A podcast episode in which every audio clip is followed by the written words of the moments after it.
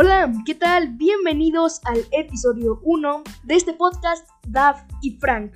Yo soy Frank, el creador y diseñador entre comillas de este podcast. Yo tengo un canal de YouTube donde subo canciones en videos lyrics y a continuación les voy a hablar de qué nos inspiró a hacer este podcast.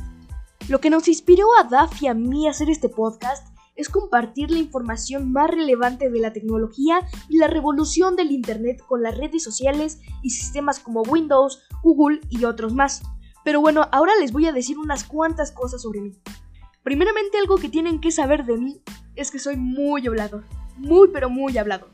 Y eso fue una de las razones más importantes para crear este podcast.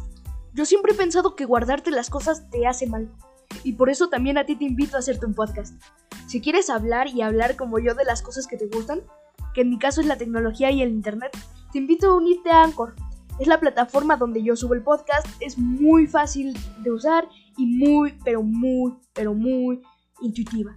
Y lo más importante, es totalmente gratis. Retomando las cosas sobre mí, mi signo es Acuario, cumplo el 14 de febrero, sí, el día de San Valentín. Soy Team Marvel, mi personaje favorito es Tony Stark y Peter Parker. Y bueno, por otro lado, soy fan, pero muy fan de la tecnología. Siempre estoy viendo videos en YouTube y escuchando podcasts sobre ese tema. Mi meta de aquí en unos años es ser famoso, siendo youtuber, streamer o como yo le digo, podcasting. De cualquier manera, está bien. Los programas que yo utilizo para crear el podcast, por si les interesa crear uno, es Audacity, que es un programa totalmente gratuito y muy pero muy fácil de usar. Audacity lo utilizo para el audio. Word, creo que todos sabemos usar Word, y es para el guion. PixelRX, más que un programa es una página web totalmente gratis que sirve para hacer los diseños de portadas y diseños del podcast. Y por último, Movavi Video Editor Plus, para hacer los videos del podcast para YouTube. Ah, que por cierto, estamos en YouTube, Spotify, Overcast y Google Podcast. Los podcasts que me gusta oír y se los recomiendo mucho son Café con Víctor y Expreso con Víctor.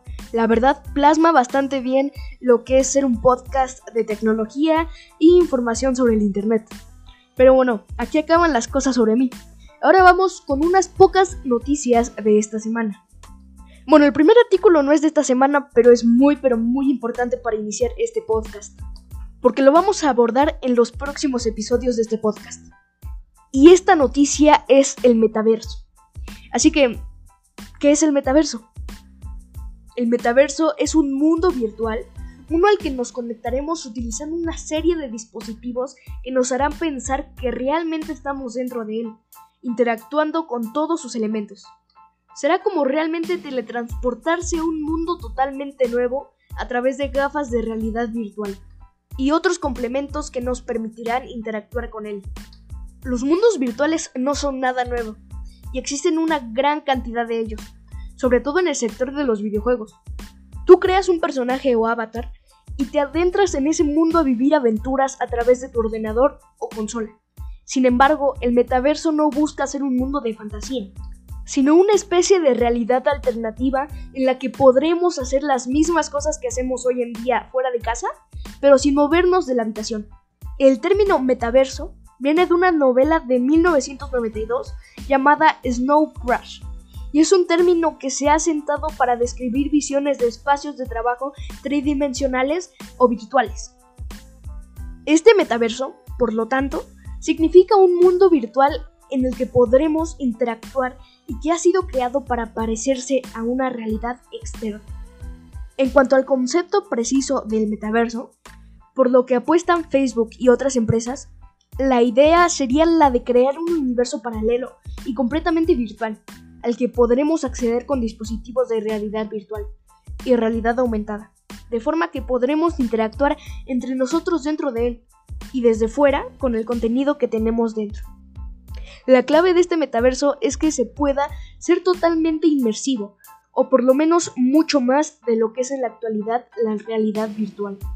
Sí, tendremos unas gafas que posiblemente sean parecidas a las actuales para sumergirnos en él, pero también sensores que registren nuestros movimientos físicos para que nuestro avatar dentro de ese metaverso haga exactamente lo mismo. Incluso también se quede hacer que los dispositivos que usemos puedan interpretar nuestras expresiones faciales para que nuestro avatar en el metaverso pueda recrearnos y que así el resto de personas con las que estemos interactuando puedan entender cómo nos sentimos. Vamos que el lenguaje corporal también forma parte de estas interacciones virtuales. Interesante este artículo, ¿verdad? Y así vamos a darles la información cada episodio. Nos pueden seguir en Spotify o en su plataforma favorita, en YouTube o Google Podcast. Ok, la siguiente noticia es un poco apocalíptica, pero nada más un poquito. Pero está súper interesante, así que quédense. Casi todos sabemos que es algo cuántico, pero ¿sabes qué es el apocalipsis cuántico? ¿Y qué tanto puede amenazar nuestra forma de vida? Imagina un mundo en el que los archivos secretos cifrados se abren repentinamente algo conocido como el apocalipsis cuántico. En pocas palabras, en pocas palabras, las computadoras cuánticas funcionan de manera completamente diferente a las computadoras desarrolladas durante el siglo pasado. En teoría, eventualmente podrían volverse mucho más rápidas que las máquinas actuales. Eso significa que frente a un problema increíblemente complejo y lento, como tratar de descifrar datos donde hay múltiples permutaciones que llegan a los miles de millones una computadora normal tardaría muchos años en descifrar estos cifrados. Sí, es que alguna vez lo logra. Pero una futura computadora cuántica en teoría podría hacer esto en solo segundos. Tales computadoras podrían ser capaces de resolver todo tipo de problemas para la humanidad. El gobierno de Reino Unido está invirtiendo en el Centro Nacional de Computación Cuántica en Huargo, con la esperanza de revolucionar la investigación en este campo y son los ladrones de datos. Varios países, incluidos Estados Unidos, China, Rusia y Reino Unido, están trabajando arduamente e invirtiendo enormes sumas de dinero y son los ladrones de datos. Varios países, incluidos Estados Unidos, China, Rusia y Reino Unido, están trabajando arduamente e invirtiendo enormes sumas de dinero para desarrollar estas computadoras cuánticas, súper rápidas, con miras a obtener una ventaja estratégica en la ciberesfera. Todos los días grandes cantidades de datos cifrados, incluidos los suyos y los míos, se recopilan sin nuestros permisos y se almacenan en bancos de datos, listos para el día en que las computadoras cuánticas de los ladrones de datos sean lo suficientemente potentes como para descifrarlos. Todo lo que hacemos a través de Internet hoy desde comprar cosas en línea, transacciones bancarias, interacciones en redes sociales, todo lo que hacemos está encriptado, dice Harry Owen, director de estrategia de la empresa Post Country. Pero una vez que aparece una computadora cuántica en funcionamiento que sea capaz de romper este cifrado, puede crear casi instantáneamente la capacidad para que la haya desarrollado pueda borrar cuentas bancarias, cerrar por completo los sistemas de, defensa del gobierno, agotar billeteras de Bitcoin.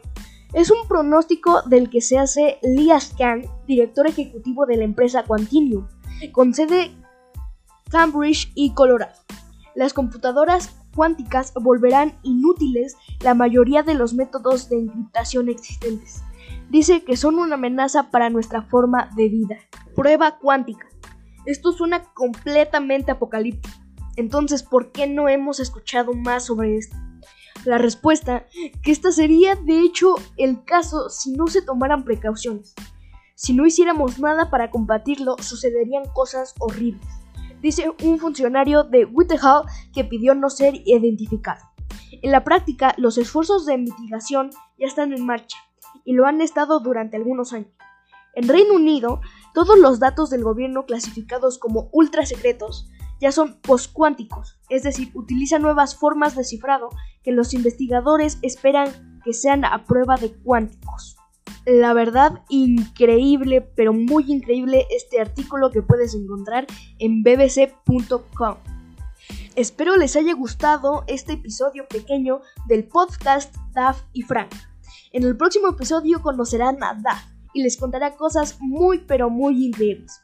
Recuerden que encuentran el podcast en YouTube como Daf y Frank, el podcast.